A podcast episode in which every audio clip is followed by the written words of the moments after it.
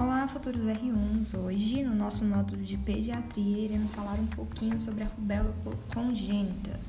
Ela é causada pelo um RN vírus da família Togovirae e ela tem sua transmissão por gotículas e na gestação pela via transplacentária, tendo maior risco de gravidade é, aquelas gestantes que adquirem a rubéola no primeiro trimestre, especialmente em, é, em menos de 11 semanas de gestação.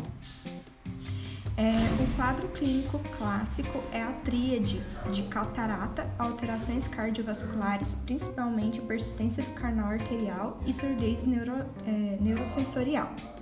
Nós temos algumas alterações transitórias que são identificadas como a hepatosplenomegalia, icterícia, anemia, pneumonia intersticial, meningoencefalite, é um exantema de Bloomberry-Murphy, que é uma púrpura do, do recém-nascido, a restrição do crescimento e o atraso do, do crescimento também.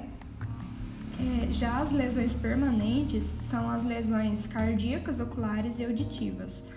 As cardíacas, como eu já havia falado, a principal é a persistência do canal arterial, que vai ser identificada como sopro contínuo em maquinaria. Outras alterações são estenose da, da artéria pulmonar ou estenose da válvula pulmonar. É, nós temos as alterações oculares, sendo a mais comum a retinopatia em sal em pimenta, porém a mais grave é a cataracta, é, onde eu vou identificar o reflexo vermelho alterado. A alteração auditiva principal é a surdez neurosensorial, sendo achado mais comum da rubela congênita e tendo progressão e algumas manifestações tardias, como as alterações endócrinas. É, o paciente pode apresentar uma diabetes mellitus tipo 1, é, ou um hipo ou hipertiroidismo, é, autismo e glaucoma. Bom, quando que eu vou suspeitar de uma rubéola congênita? Quando eu tenho uma, é, uma história ou a suspeita de uma rubéola na gestação.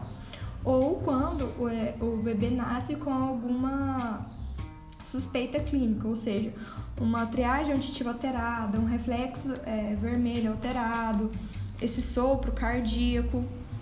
E como que eu vou diagnosticar o meu bebê?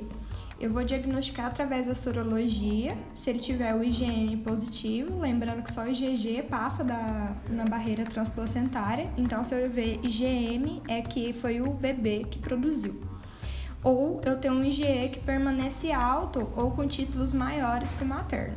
Também posso identificar através do PCR viral nas secreções respiratórias e uma, uma informação muito importante é que esse bebê deve ficar em restrição de contato por até um ano, pois ele vai eliminar nas excreções é, tanto respiratória, na urina, é, o vírus, então ele deve ficar em, em precaução de contato para não contaminar outras gestantes, outros bebês.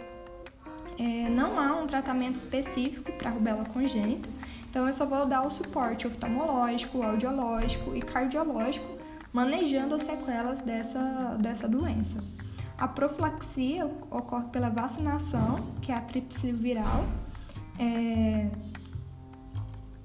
tanto nas mulheres férteis não imunes, que devem aguardar 30 dias para engravidar, ou afastar ela da, de crianças com rubéolas, né, sem ser congênita, aquela que vai apresentar exantema. E a, lembrar que a criança ela vai continuar transmitindo é, o vírus quando ela for a rubéola sem ser congênita até sete dias após o exantema. A imoglobulina pós-contato não é eficaz, mas eu posso tentar.